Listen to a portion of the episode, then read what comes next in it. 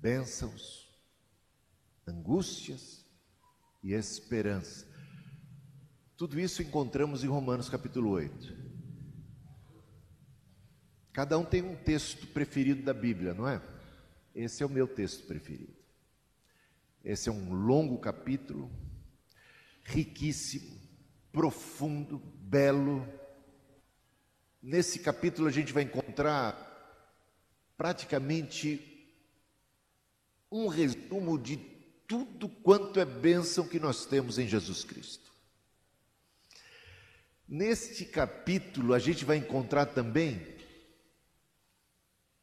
uma lista de tudo que é ruim que a gente ainda tem que enfrentar nesse mundo.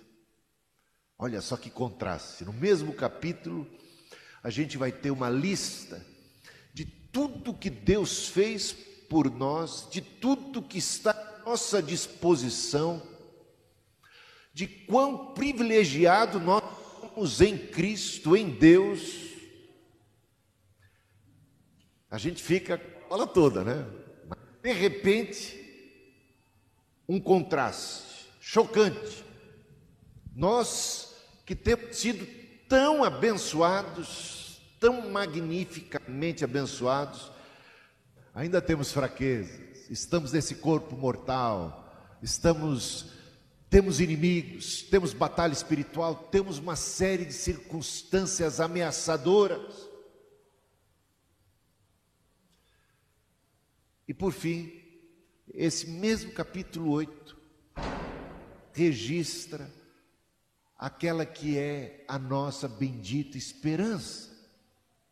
Temos as bênçãos, aquilo que Deus já fez por nós, temos aquilo que Deus está fazendo por nós, temos aquilo que temos de enfrentar nesse mundo e temos a bendita esperança, aquilo que Deus ainda fará, aquilo que o Senhor nos prometeu e que não vamos experimentar nesta era, mas que havemos de experimentar porque Ele é fiel mais adiante, por ocasião da sua segunda vida. Então vamos lá, Romanos capítulo 8.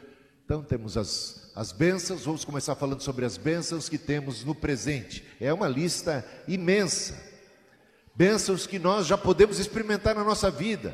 Se você não está experimentando como cristão, Está de bobeira, está marcando toca, porque é para você experimentar. Isto pertence a todos os cristãos. Isto é nosso em Cristo Jesus. Quais são essas bênçãos? Olha só a lista. Ele começa, como é que começa o versículo 1? Nenhuma condenação há para os que estão em Cristo Jesus. Nenhuma maldição, nenhuma condenação, porque aqueles que estão em Cristo Jesus são por Ele mesmo justificados. Você já pecou na vida, né? Mas em Cristo Jesus nós temos o perdão dos pecados. Nenhuma condenação nós sofreremos por ocasião da segunda vinda de Cristo. Diante do juízo final, teremos Jesus como nosso advogado. Isso deveria deixar todo mundo aqui feliz da vida, não é? Nenhuma condenação há para os que estão em Cristo Jesus. Assim começa. E lá no versículo 2, e também vemos no versículo 12, ele dizendo assim: que nós fomos libertos da lei e da escravidão do pecado. A lei do Espírito da vida em Cristo nos libertou da lei pecado e da morte. Fomos libertos. Fomos também regenerados. A gente vai ver lá no versículo 11.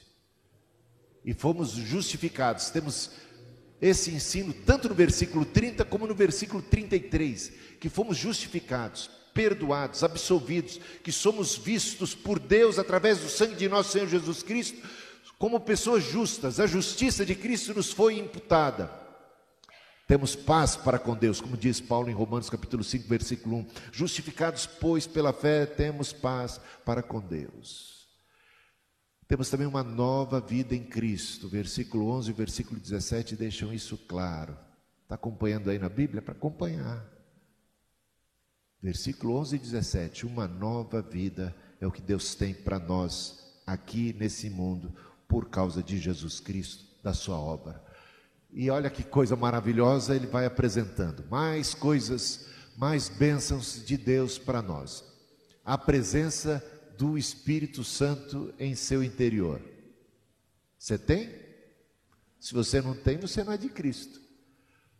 Porque é pelo Espírito Santo que nós somos convencidos do pecado, da justiça e do juízo.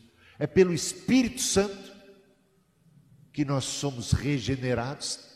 Para ser salvo, tem que nascer da água e tem que nascer do Espírito de Deus. Você passa a ser habitação de Deus, Deus habita em você, você passa a ser templo, Ele habita em nós. Guiados somos pelo Espírito de Deus, somos feitos filhos de Deus. Deus, em Cristo Jesus, nos deu poder de sermos feitos filhos de Deus. E o espírito de adoção a gente recebeu, não, não espírito de covardia, de covardia, não espírito de medo, não espírito de ansiedade, não espírito de tristeza, não espírito de pessimismo, mas o espírito de adoção, de sermos agora chamados filhos de Deus e feitos filhos de Deus, baseados no qual nós clamamos, Abba Pai. Você pode chamar a Deus de Pai? Por Jesus Cristo, nosso Senhor, você pode ter comunhão com Ele, pode ter intimidade com Ele. Você é filho de Deus, filha de Deus. E o próprio Espírito testifica com o nosso Espírito que somos filhos de Deus. Eu não sei se você já teve essa experiência. Eu creio que, como cristãos, nós não podemos abrir mão dessa experiência. Todo cristão tem direito a essa experiência. Todo cristão tem direito a ter certeza da vida eterna. Tem direito a ter certeza do seu relacionamento com Deus, pelo Espírito Santo de Deus. O Espírito testificando com o nosso espírito que somos filhos de Deus. Gente, isso é uma mão na roda na hora da tentação. Quem não tem isso cai facilmente na tentação. Quem não tem isso está talvez enganando-se a si mesmo, na suposição de ser cristão. O Espírito precisa testificar lá dentro com você que você é filho de Deus, numa hora de uma tentação. Eu me vi uma vez uma situação muito complicada. Parece que tem dias e dias de tentação, mas tem aquele dia que eu vou te contar, parece que tudo, o circo foi armado. E você se vê numa situação crítica, crítica. E quando eu estava prestes a ponto, e eu sabia que fazer aquilo era errado, mas tudo conspirava e, me impulsionava para fazer. Quando de repente, quando estava prestes a dar o passo errado, o Espírito, testificando com o meu espírito que eu sou filho de Deus, e a sensação foi a seguinte: eu não posso fazer isso. E eu simplesmente disse não. Não disse não na força da carne, que pela carne eu já tinha dito sim há muito tempo. Foi pelo Espírito Santo de Deus. Isto não condiz a um filho de Deus. Isso não tem a ver comigo. Não Irmãos, e em outras situações, onde você às vezes está passando pressão, provação, o consolo, não é o Espírito Santo consolador, não é o Espírito Santo que nos dá aquela comunhão. Comunhão, o que é a comunhão do Espírito? É que é pelo Espírito Santo que você tem comunhão com Deus. Então isso é muito importante, você não pode abrir mão disso. Você tem que ter, você tem que ir buscar. O Espírito precisa, ele e ele testifica na vida de todo crente. E a gente precisa se abrir para a ação do Espírito Santo na nossa vida. Somos filhos.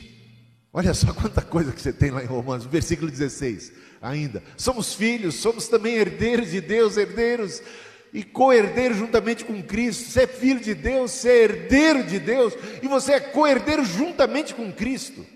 Jesus, a gente pensa que ele é filho de Deus mesmo, não é? A gente não tem dúvida que Jesus seja filho de Deus. Mas você já parou para pensar que você é filho de Deus e co-herdeiro de Deus, herdeiro de Deus e co-herdeiro juntamente com Cristo?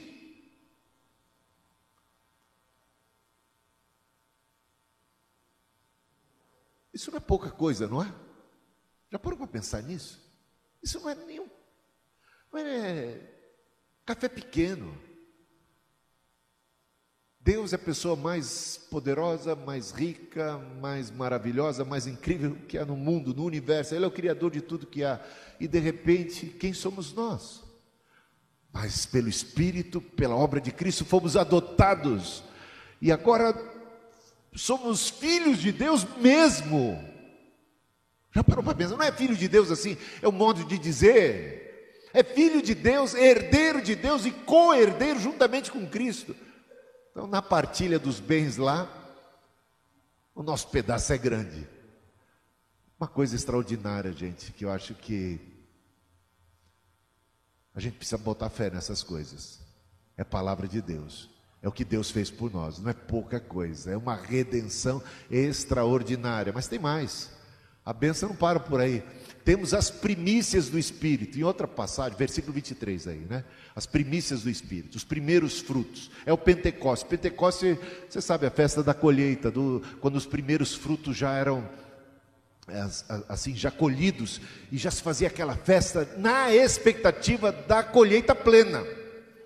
O pessoal já fazia uma festança, porque já estavam começando a colher algo que é apenas a primeira parte daquele muito que Deus tem para nós. Diz também que o Espírito Santo é o penhor da nossa herança, ele é a garantia. A gente já está experimentando pelo Espírito uma parcela ainda pequena apesar de ser fantástica e maravilhosa, como a gente está vendo, ainda é muito pequena em relação a tudo aquilo que Deus tem para nós, que a colheita, meus irmãos, por ocasião da segunda vida de Cristo, a colheita será plena e grande. A primeira vida de Cristo traz o Espírito, a primícia, as primícias do Espírito, os primeiros frutos, sinal do reino de Deus que virá plenamente sobre nós em breve. Então, o Espírito tem uma participação todo especial na nossa vida. Ele nos assiste em nossa fraqueza. Você é cristão, mas você deve ser fraco, em algum sentido. Fraco fisicamente, debilitado em algum aspecto físico, emocional, mental. A gente é limitado. Mas o Espírito Santo nos assiste em nossa fraqueza, meus irmãos. E a gente não sabe nem orar direito. Diz que Ele nos assiste até na oração, intercedendo por nós com gemidos inexprimíveis, porque a gente sequer sabe orar de maneira conveniente, apropriada. Pisamos na bola até na hora da oração. Está percebendo? Mas o Espírito nos assiste em nossa fraqueza. Todas as coisas cooperam para o bem daqueles que o amam. Isso é muito importante, porque a gente vai entrar já um no segundo passo, que é as aflições, todas as coisas aí são todas aquelas adversidades da vida, e mesmo mesmo elas, mesmo as, os problemas físicos, os problemas que nós temos, as lutas que nós temos, as dificuldades que enfrentamos, todas as guerras, tribulações, todas elas cooperam para o bem daqueles que amam a Deus, porque Deus está trabalhando. Então não pense que é você por sua conta e risco. Agora você é cristão, você está por sua conta e risco, que não é assim. O Espírito Santo está em nós, trabalha em nós, trabalha a favor de nós, intercede por nós no meio das nossas limitações e fraquezas, e, e agora a gente vê que Deus, Pai, Filho e Espírito Santo trabalham para que todas as coisas, os episódios da vida, venham a contribuir para o nosso bem maior. Por isso, a exortação bíblica é: em tudo dai graças, porque esta é a vontade de Deus em Cristo Jesus. Por que podemos dar graças a Deus por tudo? Porque não estamos sozinhos nesse mundo, não estamos largados nesse mundo, não somos joguete nas mãos dos homens, nas mãos dos, dos poderes angelicais, dos astros, para aqueles que acreditam em astrologia, ou na mão dos deuses, para aqueles que são pagãos, não estamos nas mãos dos demônios, não estamos nas mãos dos déspotas, dos tiranos, dos poderosos, dos malfeitores, dos violentos. A nossa vida está nas mãos do Senhor.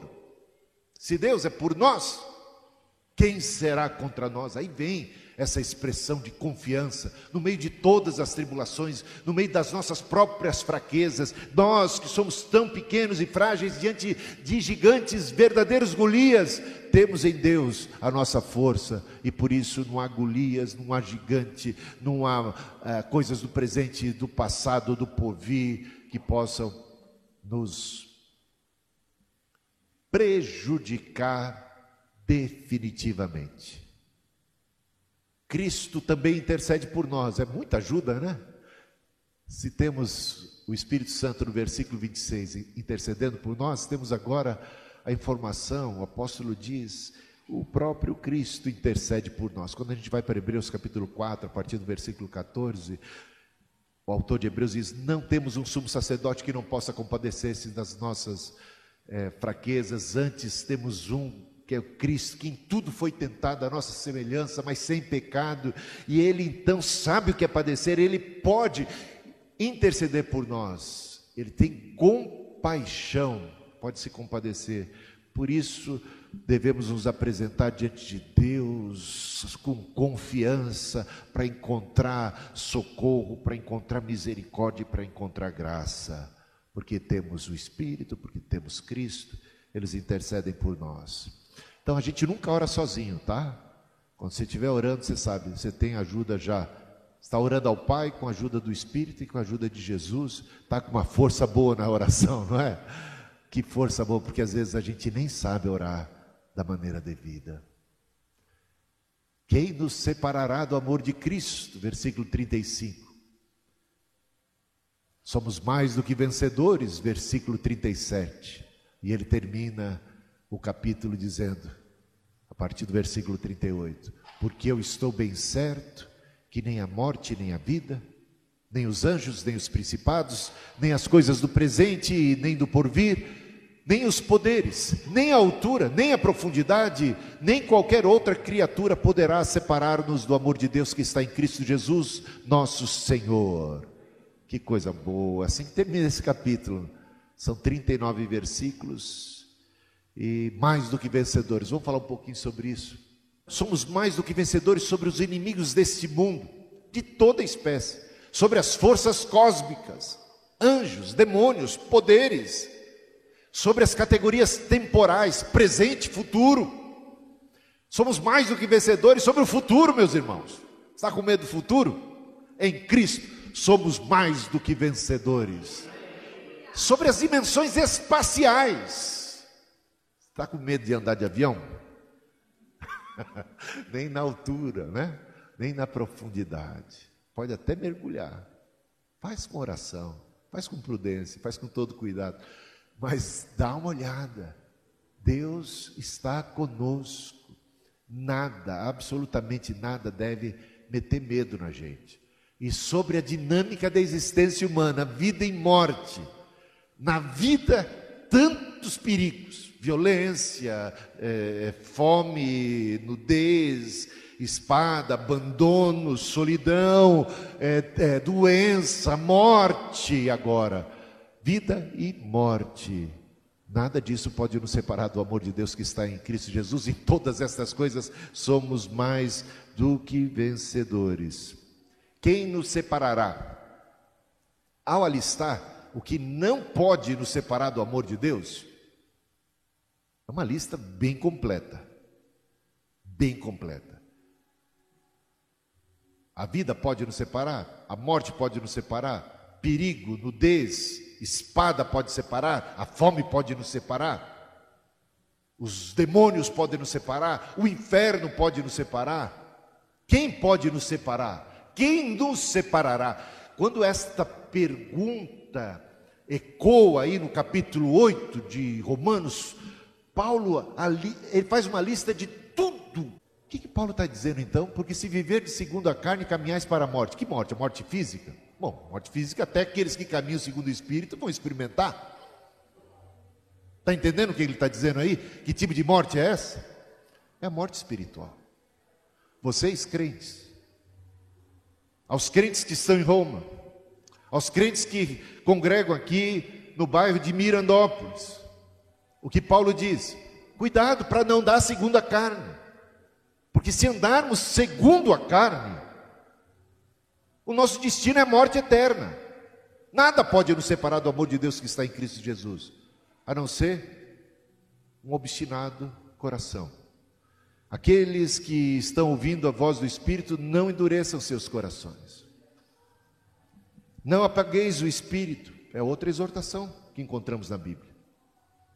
Não extingais, em algumas versões, na corrigida, não extingais o Espírito, não apaguem o Espírito. Muito importante ter esse cuidado. E os conflitos que ainda temos que enfrentar? Bom, ele diz aí que nós temos um corpo mortal, corruptível, versículo 11.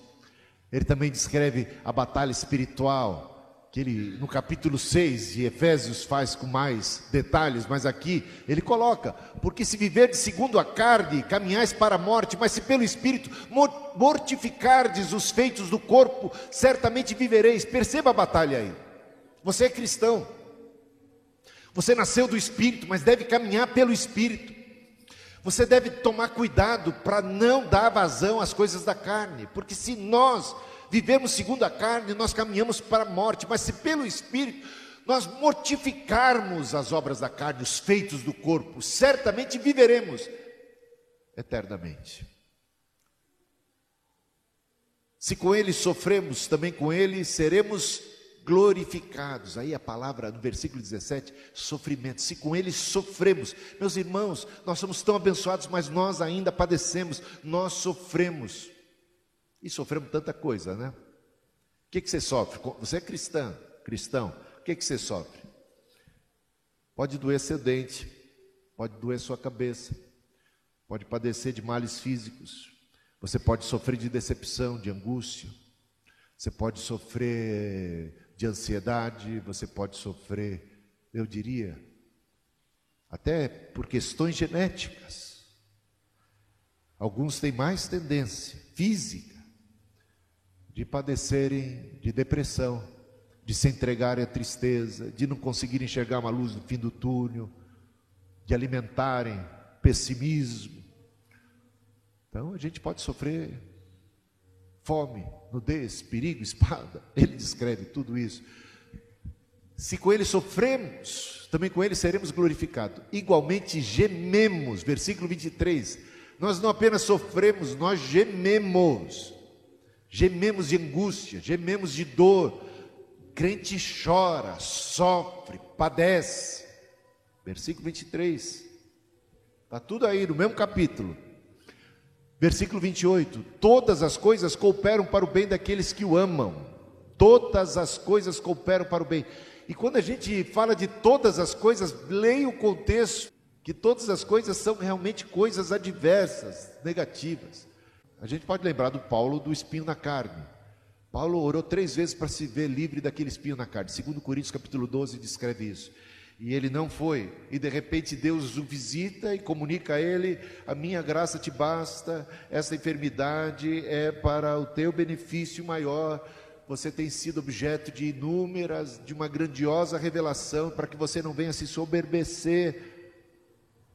Tem esse espinho aí para te manter humilde. Todas as coisas cooperam para o bem daqueles que amam a Deus. Aí Paulo vai exultar, Paulo vai é, louvar a Deus, vai dizer assim: então, quando eu sou fraco, é aí que eu sou forte. O poder de Deus se aperfeiçoa na fraqueza. Eu vou me gloriar, eu vou me alegrar. Muito mais nas debilidades, nas limitações, naquilo que aparentemente é um, um, um problema. Porque esse problema permite a maior glória de Deus da minha vida. Quando eu sou fraco, aí é que eu sou forte. O poder de Deus se aperfeiçoa na fraqueza. E de repente, versículo 26 do capítulo 8 de Romanos: nossa fraqueza, o Espírito Santo nos assiste em nossa fraqueza. Nós não sabemos sequer orar como convém. Olha quantos problemas que a gente tem, né? E aqui ele vai descrever, versículo 35: tribulação, angústia, perseguição, fome, nudez, perigo, espada. E o versículo 36: por amor de ti, somos entregues à morte o dia todo, fomos considerados como ovelhas para o matadouro. E assim diante, às vezes, de uma pessoa enferma, cristã, e que chega a não ser curada e vai à morte, as pessoas falam, mas de que valeu? Onde é que estava Deus na vida dele? Olha que fim trágico, olha que tristeza. E aí, citando esse texto, a ardente expectativa da criação aguarda a revelação dos filhos de Deus. E eu disse para eles, diante do caixão, a revelação. Já fomos adotados em termos de termos sido justificados, mas ainda não a nossa adoção não se faz plena na experiência. Por ocasião da segunda vinda de Cristo, receberemos a redenção do nosso corpo e teremos um corpo semelhante ao corpo glorificado de nosso Senhor Jesus Cristo, um corpo celestial apropriado para toda a eternidade, que nunca vai padecer mais fome, choro, tristeza, angústia e nada mais. Então, a, a adoção de filhos que já temos, num sentido, será plena por ocasião da segunda vinda de Cristo e da ressurreição. Nesta esperança fomos salvos. Nesta esperança fomos salvos. Essa esperança cristã é mais do que uma expectativa, é uma confiança esmagadora, inabalável, que Deus irá cumprir aquilo que ele prometeu. Meus irmãos, se a tua fé é uma fé, ah, tem uma expectativa, ah, quem sabe, estou jogando na loteria, estou fazendo uma fezinha, quem sabe eu, eu me dê bem no final. Não é nada disso, não é uma, uma mera, uma vaga esperança, é uma confiança esmagadora que faz você enfrentar tudo e todos, faz você negar a si mesmo, tomar sua cruz e seguir a Jesus. É como Abraão, que em esperança creu contra a esperança. Creu em Deus, creu que Deus poderia realizar algo inconcebível, que ele, na altura da sua idade, né, pudesse ser pai, ele e Sara.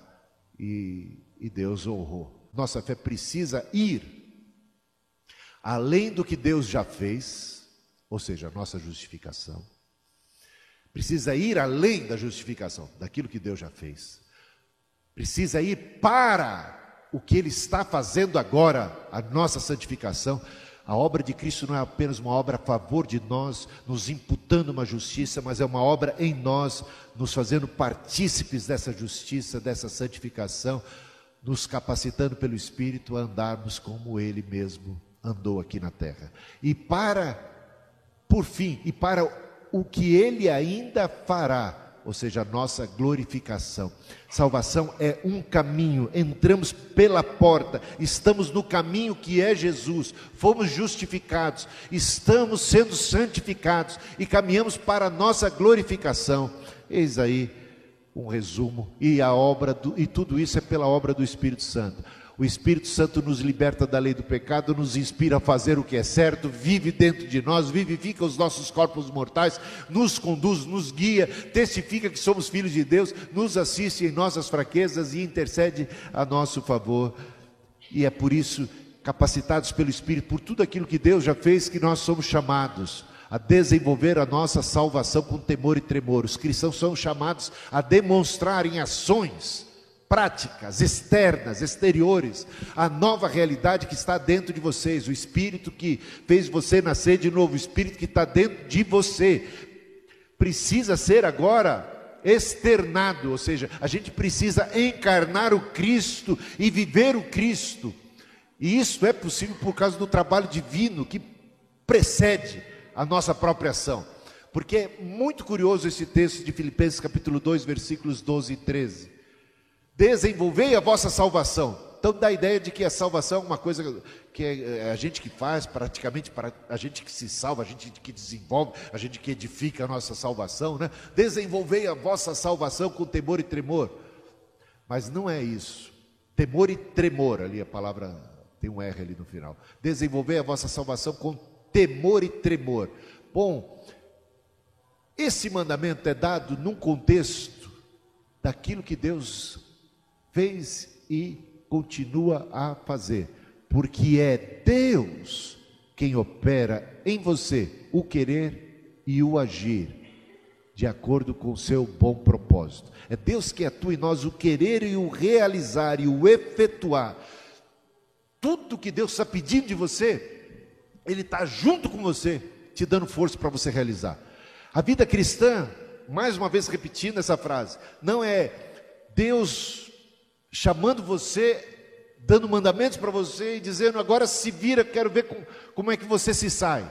Não é Deus em você, é Deus capacitando você, é Deus na sua fraqueza, na sua limitação, é Deus te ajudando, intercedendo, ajudando você nas suas debilidades, atuando inclusive no seu querer e também atuando e agindo no realizar. Isso é tão verdadeiro que a obra de um cristão, cada ação de um cristão, é denominada fruto do Espírito, quando ele age bem, né? É fruto do Espírito. É Deus em mim, é Deus em você. Até o desejo que eu tive foi uma inspiração do Espírito Santo, atuando na minha mente, atuando no meu coração. E a força para realizar, Ele me deu. Mas não é porque Ele está capacitando e fazendo que a coisa vai acontecer automaticamente. Não vai. Sem Ele, nada podemos fazer. Mas a sua parte é desenvolver a sua salvação com temor e tremor. Amém? Coloquemos-nos em pé e vamos ter um momento de oração nessa hora. O Pai age, Cristo e o Espírito intercedem e o crente continua a desenvolver a sua salvação. E tudo isso leva à santidade e a vida eterna. Repetindo, o Pai está agindo, tanto querer como realizar. Cristo e o Espírito Santo estão intercedendo por nós. E o crente continua a desenvolver a sua salvação. E tudo isso é o que nos leva à santidade e à vida eterna.